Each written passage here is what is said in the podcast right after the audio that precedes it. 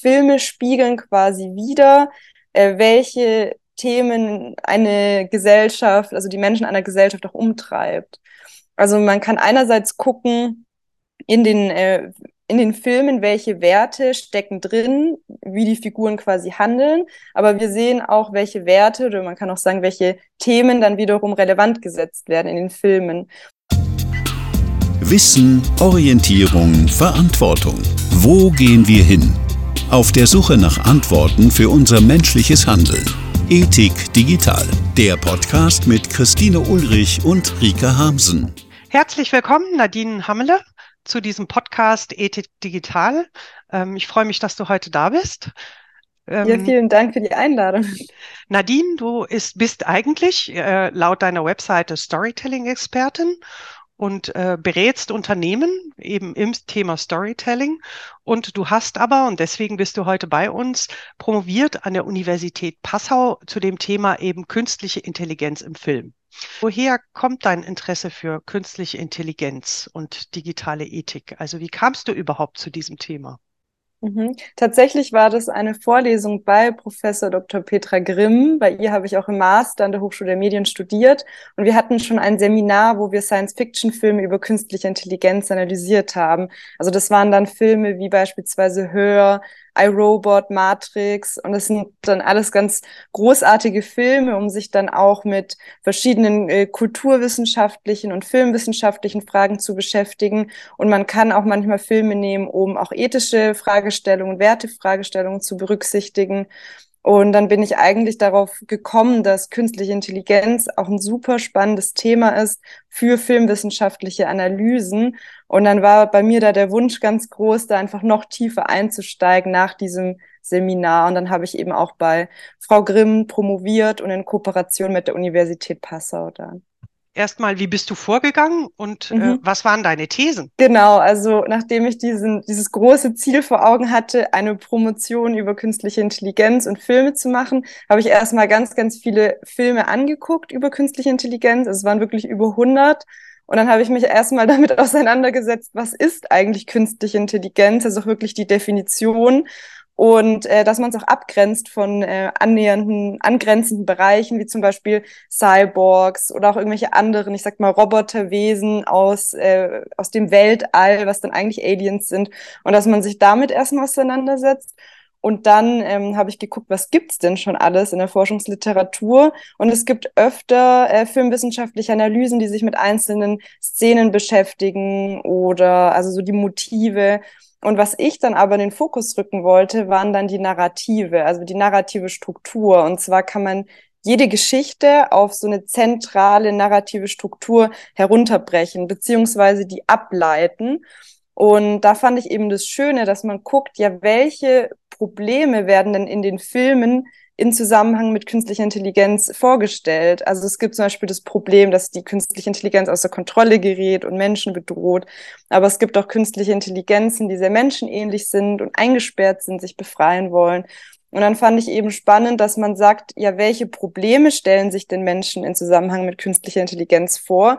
Und wie werden diese Probleme in den Geschichten gelöst? Und dass man eben diese, ich sag mal, Probleme und auch die Rollen, die künstliche Intelligenz einnimmt, dass man die beleuchtet und dann auch mehr, ich sag mal, künstliche Intelligenz so in den ihren gesamten Facetten sieht. Weil manchmal ist sie erst Gegner und dann wird sie doch zum Freund oder manchmal ist sie auch ganz ambivalent und wir haben Mitleid mit ihr, aber finden sie dann doch auch wieder unheimlich, wie bei Ex Machina in dem Film. Und äh, dann fand ich eben Narrative so spannend, weil sie die künstliche Intelligenz in einen, ja, in einen größeren Sinnzusammenhang bringen. Dann eben daran, dass du hast ja eben dir dann auch darüber Gedanken gemacht, was bedeutet das in Bezug auf Werte? Also wie sehr ist die Kultur geprägt von den Filmen? Inwie, inwiefern prägen Filme wiederum die Kultur? Und das würde mich mal interessieren. Was sind denn da deine Erkenntnisse dann gewesen aus mhm. diesen Untersuchungen?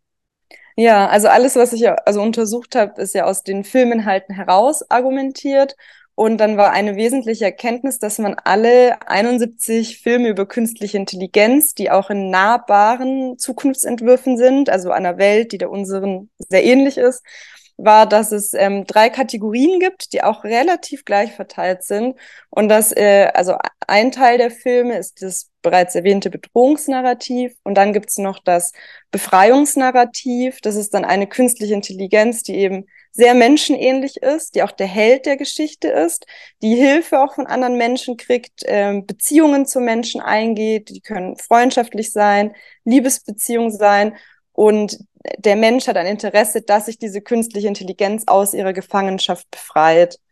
Und das ist dann eben so die zweite große Kategorie. Und dann die dritte Kategorie, das ist die, die man, ich sag mal, am wenigsten eindeutig ähm, erkannt hat. Also die war ein bisschen komplexer. Und zwar habe ich diese Kategorie ähm, Beziehungsnarrativ genannt. Und zwar sind es alles Filme, wo eine menschliche Hauptfigur eine Liebesbeziehung mit einer künstlichen Intelligenz eingeht. Also da ist ein ganz bekanntes Beispiel der Film Hör, den ich auch sehr empfehlen kann, wo sich ein äh, Mann in sein Sprachassistenzsystem verliebt. Und da gibt es eben auch ähm, viele verschiedene Filme, wo es um Liebesbeziehungen geht. Und es können romantische Liebesbeziehungen sein, wie bei Hör. Es können aber auch Eltern-Kind-Liebesbeziehungen sein. Zum Beispiel gibt es äh, Steven Spielbergs AI, künstliche Intelligenz, wo eine ähm, ja so ein, ein Paar, wo das eigene leibliche Kind im Koma ist, holt sich dann so einen äh, Roboter, der aussieht wie ein Mensch, also ein Androidenjungen, und der soll dann ihr leibliches Kind ersetzen. Und diese Liebesbeziehung zwischen Mutter und Kind ist dann auch mit sehr viel Konflikten behaftet und ähm, ist dann auch ja mit sehr viel Problemen und zum Scheitern verurteilt. Und äh, das, diese Kategorie war nicht ganz so eindeutig, weil da war das Interessante, dass künstliche Intelligenzen auf unterschiedlichste Weise dargestellt werden.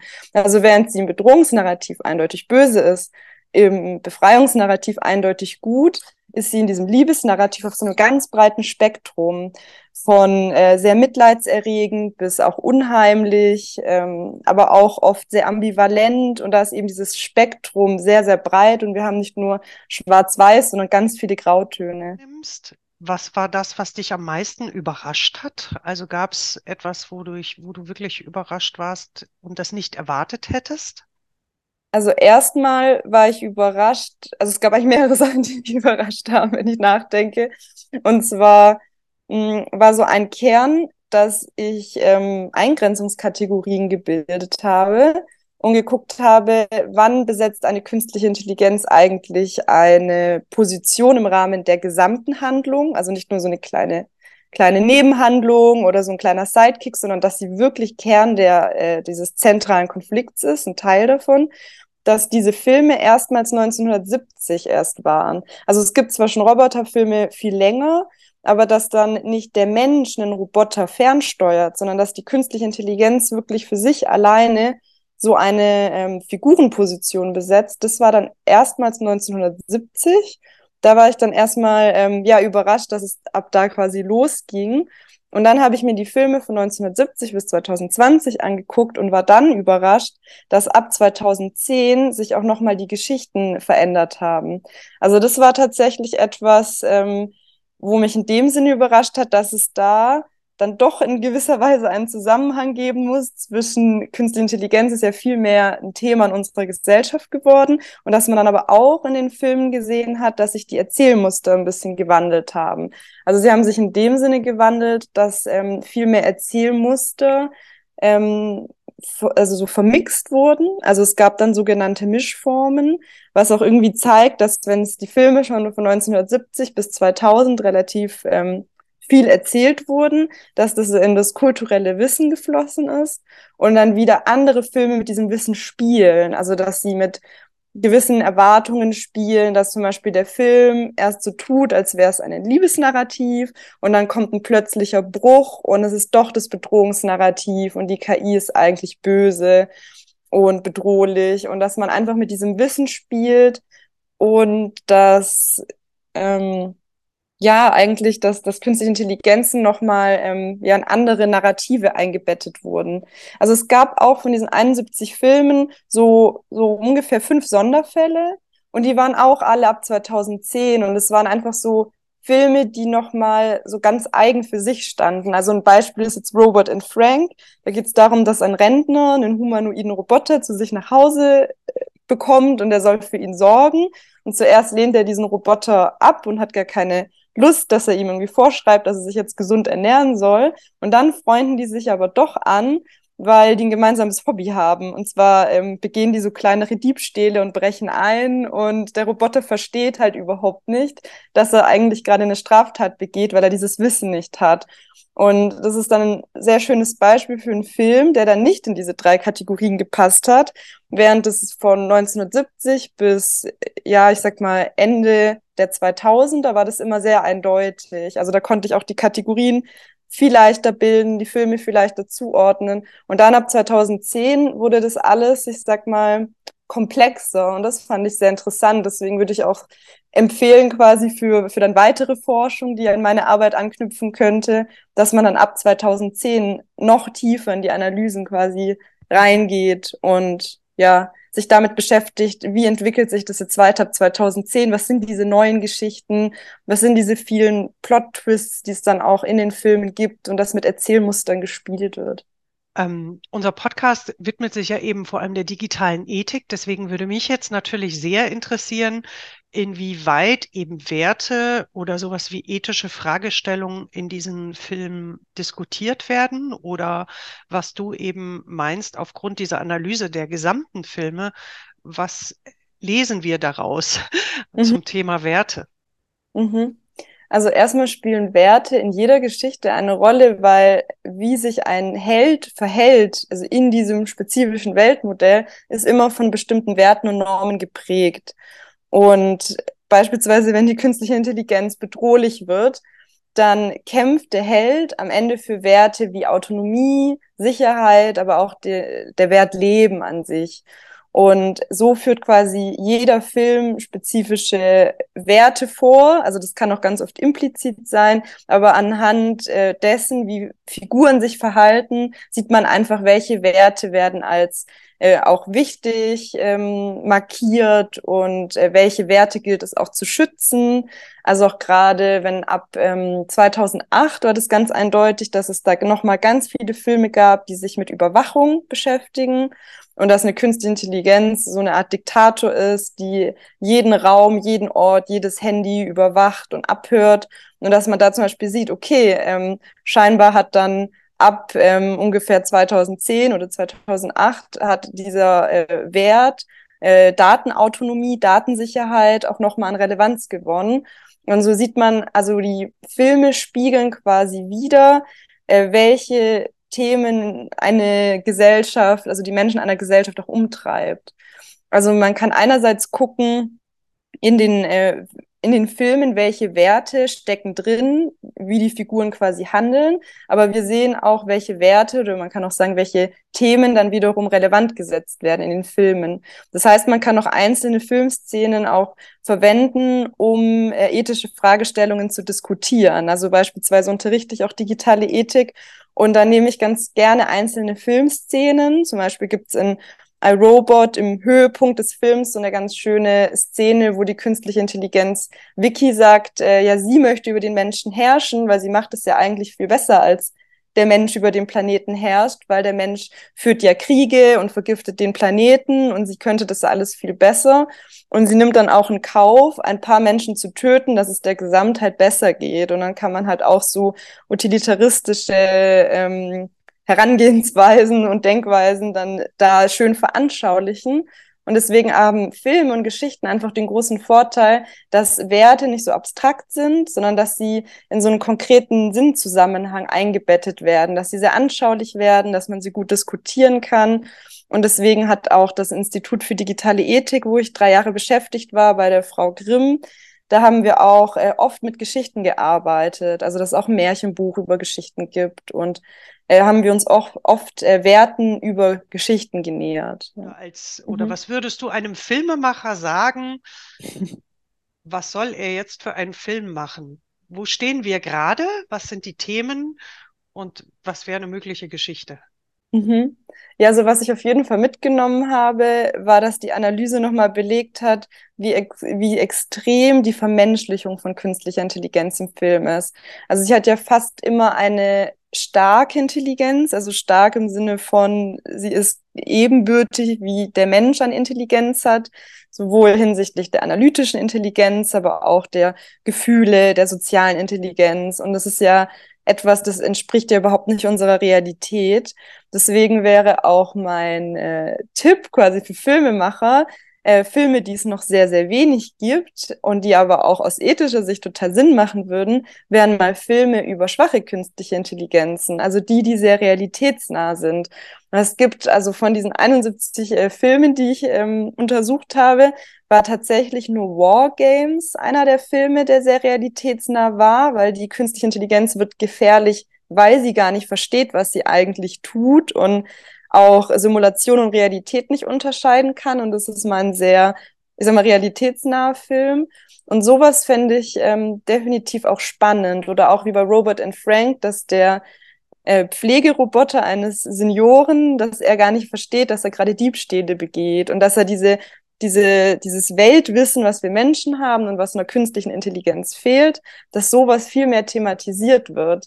Also sich das, ich sag mal, nicht einfach machen und eine künstliche Intelligenz einfach vermenschlichen, sondern noch viel mehr reingehen in, in diese technischen Fragen und dass eben künstliche Intelligenzen gerade keine Menschen sind und, und dass sich aber ein Mensch ähm, trotzdem in gewisser Weise verlieben kann oder Gefühle auch für ein technisches Produkt dann entwickeln kann oder Abhängigkeiten oder Süchte. Da äh, kann man ja dann auch wieder spannende Geschichten erzählen. Aber ja, dass man mehr realitätsnah wird, ich glaube, das wäre wär definitiv was. Und dass man vielleicht auch mehr ähm, ja außerhalb dieser drei, drei Narrative auch mal denkt. Also diese, ich, ich nenne sie Sonderfälle, gibt's ja schon so eine Handvoll, aber dass man noch mehr solche Filme macht, ja. Vielleicht fehlt es da aber dann auch einfach wirklich an Ideen eben für Storytelling, oder? Also ich, ich denke jetzt einfach nur mal an sowas wie ChatGPT 3, ja. Ähm, mhm. Daraus eine Story zu entwickeln, die, ich sag mal, serien- oder filmtauglich ist, äh, eben weil es so nah ist an dem, was gerade geschieht, ist, glaube ich, einfach relativ kompliziert. Also mhm. vielleicht ist das so ein Problem, oder? Ja, das glaube ich auch. Und was, was eben auch sein kann, also diese Filme, die ich genommen habe, habe ich ja so gewählt, dass eine künstliche Intelligenz in den zentralen Konflikt involviert sein muss. Und ich glaube, wenn eine künstliche Intelligenz eben nur so von einem Programmierer benutzt wird, dass sie sein Werkzeug ist, dann ist halt der Programmierer der eigentliche Bösewicht der Geschichte. Und dann habe ich auch gesagt, dann ist es, ähm, ist künstliche Intelligenz nur ein Handwerk, also so, so ein Werkzeug, aber es ist kein, keine eigentliche Figurenposition, was sie besetzt. Also es kann schon auch damit zusammenhängen, dass im Storytelling wählt man eben Charaktere, sei es jetzt der Held oder der Gegner, dass diese Figur ja auch Motive hat und dass es dadurch halt meistens schon vermenschlicht ist, weil man ein Wesen braucht, das Motive hat. Und ja, ich sag mal, Wargames war eins der wenigen Beispiele, wo wo der Gegner einfach ähm, eine schwache künstliche Intelligenz ist, die überhaupt nicht versteht, was sie macht, aber dann fast den Dritten Weltkrieg auslöst. Es gibt ja ähm, viele Studien, die eben besagen, dass der Grad der Digitalisierung in der Gesellschaft einfach nicht sehr hoch ist. Also und dass die Ängste der Bevölkerung doch noch immer relativ groß sind in Bezug eben auf die Nutzung von KI. Inwieweit glaubst du, dass eben Filme das noch verstärken? Diese Angst in der Bevölkerung. Ist das ein Problem? Das ist auch eigentlich eine Erkenntnis. Es gibt so viel bedrohliche KI. Also sie ist bedrohlich im klassischen Bedrohungsnarrativ, aber auch im Liebesnarrativ ist sie auch öfter mal bedrohlich, dass es definitiv so ist, dass die Ängste überhöht sind, dass es eine menschengleiche KI gibt oder sogar eine KI, die äh, analytisch gesehen intelligenter ist als wir, dass sie uns am Ende bedroht und einsperrt und umbringen möchte oder unsere Gefühlswelt ähm, extrem auf den Kopf stellt, ähm, dass, dass das definitiv sehr überzogene Ängste sind und dass diese Ängste, die Filme dann widerspiegeln, dass die eigentlich auch von den Themen ablenken, über die man sich jetzt aktueller vielleicht mehr Gedanken machen müsste. Also dass das dieses große, die KI, die Menschen gleich wird und uns alle unterjocht, dass das ähm, halt so viel unserer Aufmerksamkeit nimmt und dann vielleicht zu wenig darüber nachgedacht wird, wie kann man jetzt wirklich